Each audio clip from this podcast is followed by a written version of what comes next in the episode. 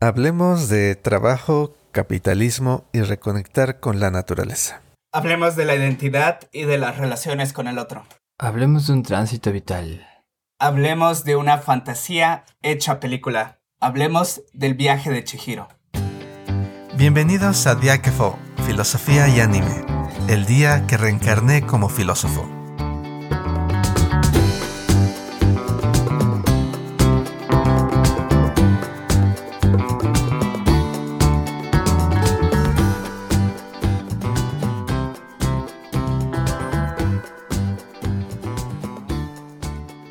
Les damos la bienvenida a un nuevo episodio de este podcast dedicado a hablar de filosofía y anime. Hoy les traemos un episodio muy especial. Estamos celebrando un aniversario más del podcast, nuestro segundo año, y no podíamos menos que estar todos aquí para celebrarlo. Hola Lalo, hola Javier, ¿cómo están? ¿Qué tal se siente cumplir dos años de podcasters? Hola, ¿qué tal? ¿Cómo están? Espero que se encuentren muy bien. Pues ha sido una experiencia que nos ha abierto, bueno, al menos a mí, este, la mente en muchas maneras y creo que ha sido una bastante, una experiencia bastante enriquecedora. Bueno, antes de que continúe, creo que saludaré primero a Jaf. Jaf, ¿cómo has estado?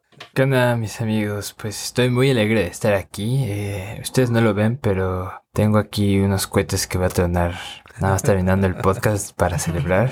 Es broma, amigos. Cuiden el ambiente, no traen cuentas, los perritos se asustan. Pero sí estoy muy contento, eso sí es cierto. Pues ya llevamos un par de años en este proyecto. Bueno, quizá en planeación un poquito más, pero al aire o en línea más bien. Podemos presumir que ya tenemos dos flamantes años eh, haciendo algo que nos encanta a los tres, ¿no? Algo que nos ha conectado como podcasters, como filósofos y como amigos. Y es hablar sobre filosofía y anime. Y qué mejor festejo que grabar un episodio.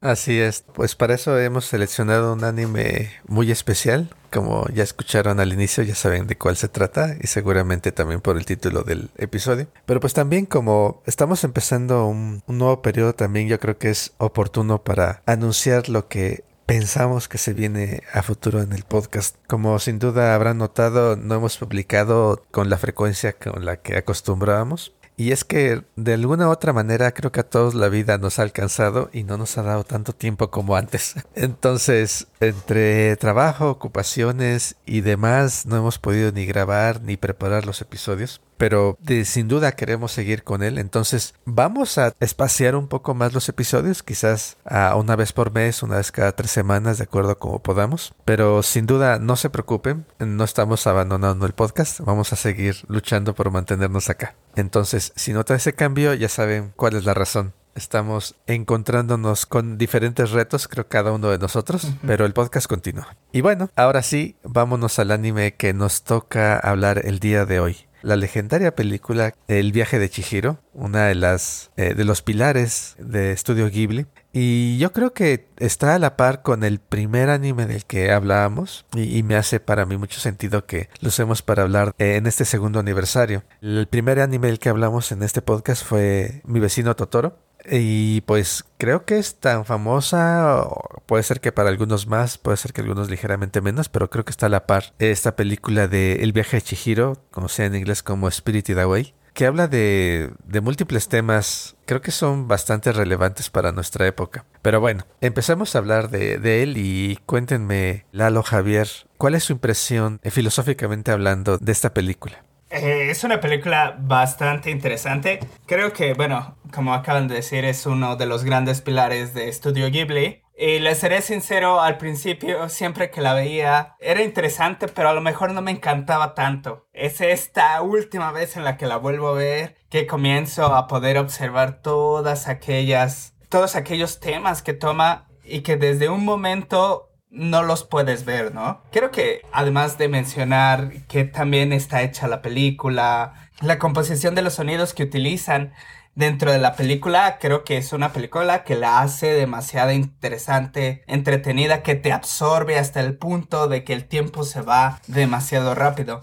Es incluso que por ello, realmente recuérdenme ustedes, llegó a recibir nominaciones o premios incluso, ¿no? Creo que ganó el Oscar de mejor película animada. Sí, de hecho. Sí, entonces creo que hablar del viaje de Chihiro no es hablar de cualquier película, sino es hablar de una de las grandes películas que ha existido. Y bueno, eh, primero hablar un poco sobre el contexto. Y pues, si bien recordamos la historia, es Chihiro que se está mudando a una nueva ciudad y va de viaje con sus padres y estos se pierden, llegan a un túnel por el cual pasan y llegan a esta ciudad, ¿no? Esta ciudad que se encuentra escondida y lejos de lo que es... Eh, se encuentra en este lugar que se encuentra escondida fuera del alcance del humano, ¿no? Donde se encuentran viviendo todos estos espíritus. Y creo que es a partir de aquí, creo que es una de las premisas bastante interesantes de la película, que es el hecho que nos muestra, muchas de las veces creemos que el único contacto, la única interacción que tenemos es humano-humano, que realmente puede ser que sea así en nuestro día a día, pero nos olvidamos de nuestros alrededores, ¿no? Y creo que al principio eh, Chihiro es lo que nos llega a mostrar, ¿no? Que existen estos otros espíritus, estos lugares. Sí, así es. Eh, tenemos entonces... Eh, es una película que, bueno, nos podemos derretir en loas por ella porque sí es una obra maestra. Pero ya entrándonos un poquito más en eh, la trama, un poco más en lo que nos ofrece el discurso de la película, de entrada podemos notar un cambio, ¿no? Un tránsito y justo hace unos momentos antes de empezar la grabación, Aquiles me recordaba, ¿no? Que es muy similar a cómo inicia eh, mi vecino Totoro. Y de hecho, si ustedes van al episodio en el que hablamos sobre mi vecino Totoro, van a encontrar que mencionamos justo que hay un, un transcurrir o un pasaje entre lo que podría ser como más urbano a un entorno más natural. Y ahí mencionábamos en ese episodio muy particularmente que las chicas, la familia de mi vecino Totoro, atraviesa un puente, ¿no? Y a partir de que atraviesa el puente todo se empieza a volver curiosamente más eh, místico, pero también más rural. Y en este caso, eh, nos decías Lalo, la familia llega como una boca de túnel, se bajan, lo atraviesan y pum, se les aparece un mundo totalmente diferente, ¿no? Que poco a poco nos va introduciendo, nos va dando sus reglas y pues de entrada tenemos que asumir algo. Este es un mundo espiritual. ¿No? Y nos sitúa en el, ahí iba a decir Ryokan, pero no estoy seguro que esa sea la palabra correcta. Pero es como una especie de hotel lujoso con aguas termales, donde los dioses van y se toman un rico bañito de aguas termales, se relajan y luego ya se van. ¿No? Y bueno, ¿quién es Chihiro? Voy a tener un poco en el personaje que creo que es uno de los alicientes para las personas que llegamos a ver Chihiro en nuestra juventud. Y bueno, es que es una niña que está cambiando, no solo está cambiando de escuela, ¿no? Que al, principio es lo primero que nos aparece, una carta de sus compañeros despidiéndose de ella sino también está haciendo un cambio eh, de transición de su edad, de quizá una etapa de niñez allá entrar a la juventud, ¿no? Y pues bueno, este también es un tópico recurrente en las películas de estudio Ghibli. En aquella ocasión que hablábamos sobre Kiki, se mencionaba un poco esta cuestión, ¿no? Los cambios son recurrentes en la vida, pero hay como un momento especial que es dejar de ser niños y pasar a ser jóvenes y buscar, como bien señalaban hace un ratito, una identidad, ¿no? Y bueno, me voy a quedar un poco por acá. Ah, por ahí Javier mencionó el servicio de entrega de Kikis. Este episodio ya lo grabamos, pero todavía no sale, Javier. Lo más probable es que nuestros amigos lo escuchen después de este. Pero sí, eh, por ahí está el servicio de, entrega de Kikis. Ya viene, viene, viene en camino. El bollo está en el horno, diles. Exacto.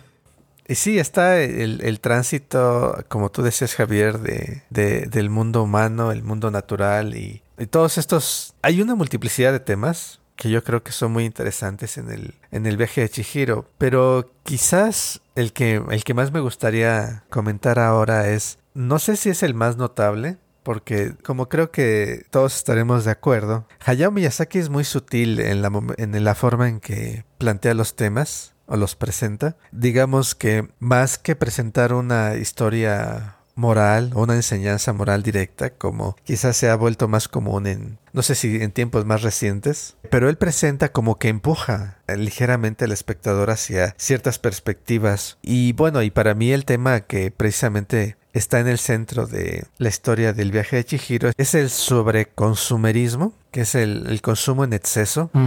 eh, la codicia y la cultura capitalista orientada a, a la producción, al trabajo, en negación de todo lo demás, de todos los otros aspectos de tu vida, en el cual vives para trabajar y todo lo sacrificas, todo lo aguantas en nombre de ganar dinero. Y son temas que se presentan a lo largo de, de la película, desde el principio cuando los padres de Chihiro se transforman. Y por cierto, eh, a estas alturas estoy asumiendo que todos ya vieron la película. Es una pena si no lo han hecho.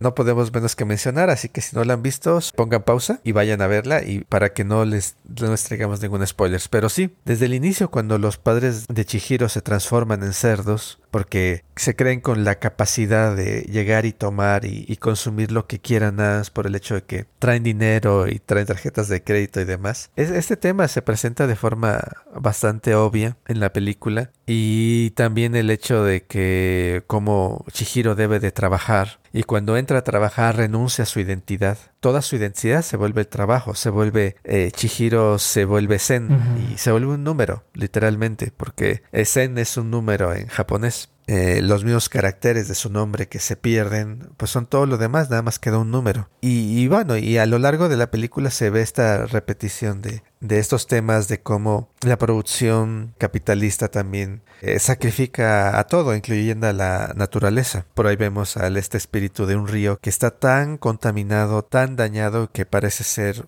que lo confunden por un espíritu apestoso, ¿no? Un espíritu que, ah, que es de lo peor de lo que existe y se descubre que es realmente un río cuando se le quita toda la contaminación y basura. Y, realmente cómo al final es dejando ese lugar, es dejando ese trabajo, literalmente. Chihiro deja ese trabajo y es como encuentra otra avenida para poder ayudar a sus a, a su amigo, a Haku, y encuentra también la vía para rescatar a sus padres y, regresar al mundo humano. Y es a través de rechazar, de no aceptar, por ejemplo, el, dinero, ¿no? Como recompensa, porque no es lo que ella está buscando.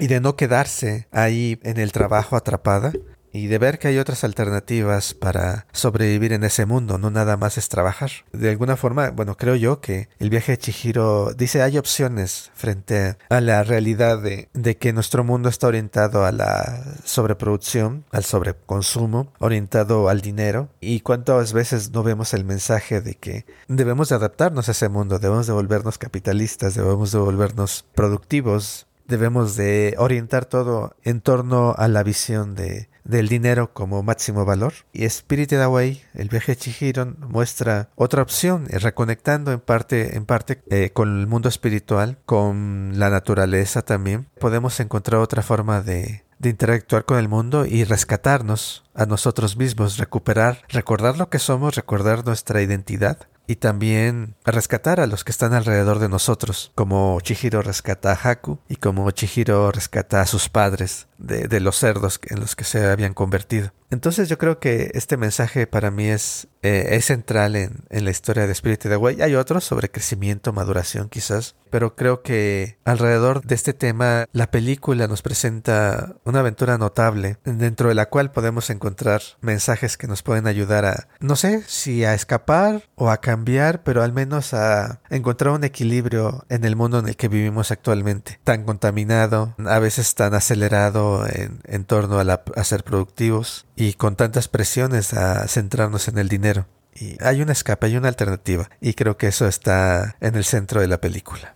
Es una reflexión bastante interesante. Te soy sincero, no lo había visto desde ese punto de vista, pero creo que tienes muchísima razón, Aquiles. Por mi lado, este, seguiré abordando un poco sobre el tema de la identidad de lo que eh, Haf nos comenta. Voy a hacer un poco de análisis sobre el hecho de las palabras, ¿no? Y creo que es una de las cosas que también es muy interesante en el viaje de Chihiro, aunándolo con lo que nos acabas de comentar, Aquiles. Bueno, si eh, recordemos un poco sobre la película, si recuerdan bien, hay una parte en la que Haku le comienza a explicar a Chihiro cómo funciona el mundo, ¿no? Y en ello comenta que Yubaba eh, hace un contrato con ellos y al hacer el contrato con ellos lo que hace es que les cambia el nombre, ¿no? O les deja una parte del nombre del que tenían, en este caso Zen de Chihiro, y por ello este, es que ella comienza a poseerlos, se, se vuelven parte de sí. Y esto creo que es bastante interesante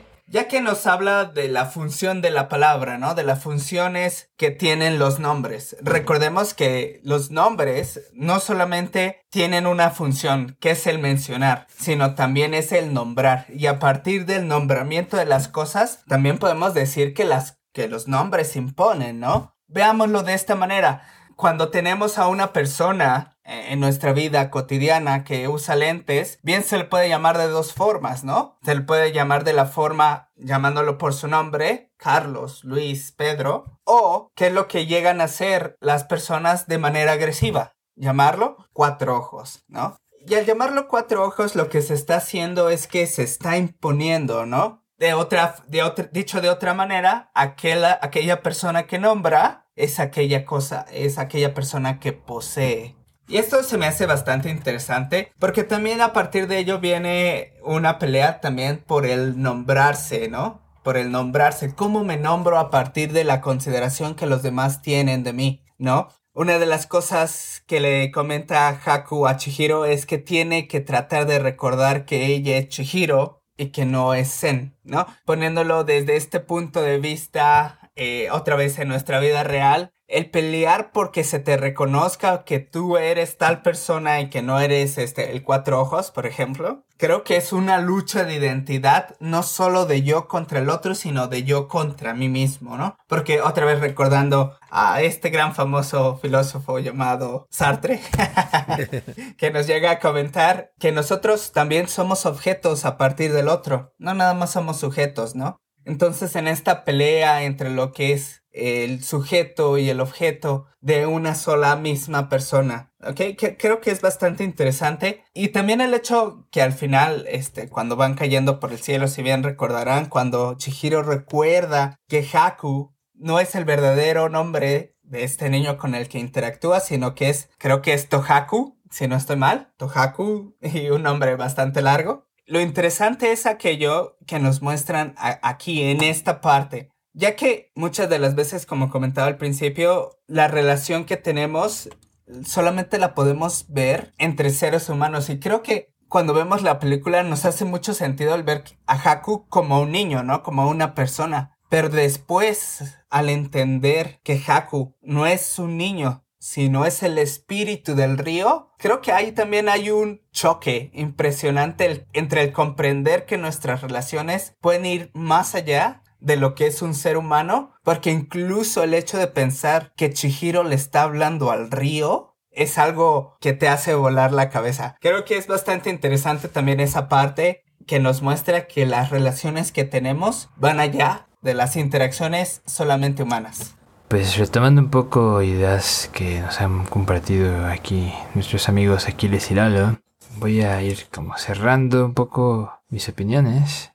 Pues bueno, de entrada me gusta esto que se decía de que no es una no, no es una narrativa tan marcada y eso es algo muy curioso, ¿no? Como que quizás una película que te dicen, a ver, cuéntame de qué es el viaje de Chihiro y no es tan fácil decir, ah, es de esto o es una niña que quiere rescatar a alguien o no sé como algo muy tradicional, sino más bien yo diría que es una obra caleidoscópica. Y explico un poco el término, ¿no? Tú cuando ves un caleidoscopio, lo observas y ves varios elementos, figuras fantásticas y maravillosas. Luego te lo quitas de los ojos, lo puedes mover un poco y lo vuelves a ver y ves otro tipo de configuración que tiene los mismos elementos, pero se ve diferente y es fantástico y bello también. Y en este sentido el viaje de Chihiro es como un caleidoscopio. Eh, lo que se movería aquí eh, quizá sería pues nosotros. Tenemos un lapso de tiempo en que podemos ver la película como nos platicaba Lalo la primera vez que la vi y la segunda vez que la vi. Me generó percepciones distintas, ¿no?